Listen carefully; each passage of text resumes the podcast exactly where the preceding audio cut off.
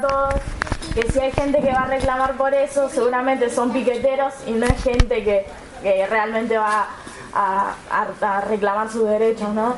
Entonces, ahí el, el papel de los medios de comunicación es más que interesante porque ellos son los que después transmiten a todos nosotros.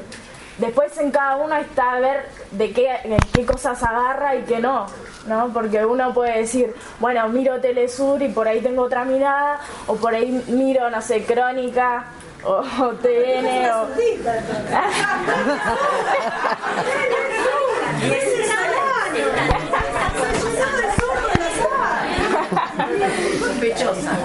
Pero bueno, pero bueno, rescatar esto, ¿no? De que, de que se está haciendo esta, esta charla linda y que bueno, todos tiramos para el mismo lado. ¿Y qué haces vos? ¿Qué haces vos? ¿Qué elegís vos